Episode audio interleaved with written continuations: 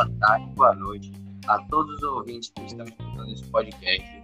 Hoje falaremos sobre é, a globalização e seus antecedentes. E eu estou aqui com meu amigo Carlos Burejo, que, que, que após eu falar sobre os antecedentes, ele falará sobre as, as transnacionais. E bem, como é, é, os antecedentes da globalização se estendem desde o final do século XV até o século XIX, quando as maiores potências decidem fazer as grandes navegações, na qual houve um, um contato cultural e histórico, sendo sua potência pioneira Portugal, que queriam descobrir caminhos marítimos para se chegar às Índias. Essa época também havia ficado conhecida como a Era dos Descobrimentos, pois houve uma grande variedade de descobertas nessa época, indo de descobertas tecnológicas até descobertas de terras, como por exemplo a América e a Oceania. E também houve-se a transição da Idade Média à Idade Moderna. E com essa transição também houveram mudanças como a evolução do comércio e da moeda, que garantiram novas práticas econômicas conhecidas como mercantilismo, e também que garantiram a transição do sistema feudalista para o sistema que conhecemos hoje em dia, que é o capitalista. Agora fiquem aí com o Carlos que vai falar sobre as transnacionais. Manda abraço aí, mano. E aí, Luan, tamo junto, velho. Muito obrigado aí pela tua explicação justamente sobre essa interligação econômica, política, social e cultural desses países durante o período das grandes navegações.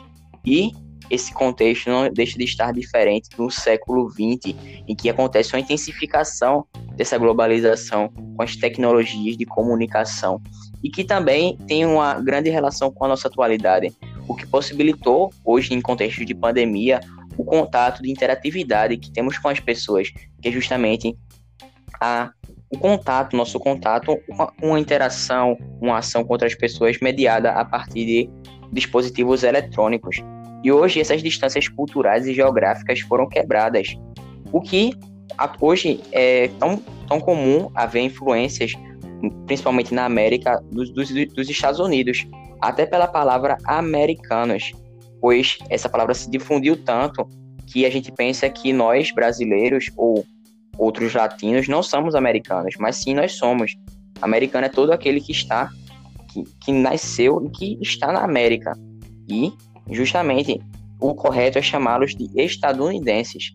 Então, todos nós somos americanos.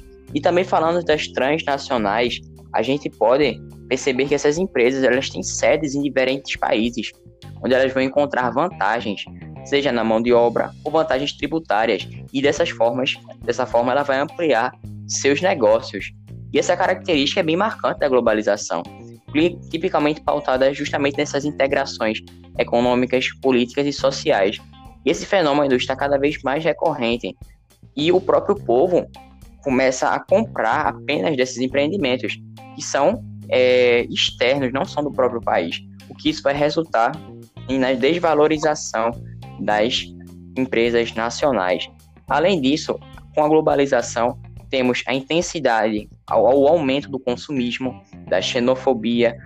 Além disso, vamos ter a ideia de cultura mundial, além de haver uma revolução informacional. E também vamos ter o nacionalismo. E também a relação dos países que a gente vê com, comumente nesse período vai ter to, total relação de como o mundo está andando, o que está acontecendo no globo. E vai haver hierarquias em diversos âmbitos durante esse período de globalização. E apesar de haver a quebra de barreiras entre culturas, ao mesmo tempo acontece nacionalismos, como eu falei. E o mundo vai estar hiperconectado. E justamente esse nacionalismo vai influenciar justamente em medidas atuais, como barragem de imigrantes, de pessoas que vêm de regiões de guerra nos países, e que o nacionalismo é uma política mais radical. Lembrando que deve haver sempre o equilíbrio, deve sempre haver uma, um ponderamento das nossas ações. E é isso, galera. A gente agradece a sua participação, a sua audiência e é, a sua interação aqui, justamente com a globalização. Pode falar, Luan, mete colocar. Beleza, só para complementar, é, eu gostaria de dizer também que o nacionalismo também influenciou outras coisas na nova ordem mundial, como por exemplo o terrorismo, que é, já falamos aqui em um vídeo que é, pode ser de Estado, pode ser, pode ser de uma nação, entende? Então é isso mesmo, só isso. Exatamente, Luan. Esse terrorismo é uma característica justamente desse período da nova ordem mundial e que não deixa de estar intimamente relacionado com essa globalização.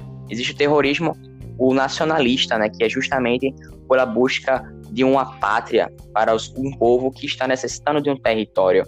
É um, um grupo de pessoas que se identifica como é, com os mesmos é, hábitos, cultura, tradição, e vai resultar em uma política nacionalista para justamente é, conquistar seus, seus objetivos. E se você quiser falar mais alguma coisa, não pode meter bronca, porque o terrorismo está bastante em alta nesse período e que mostra também um reflexo da xenofobia, como a gente falou, do preconceito ao que é diferente, né?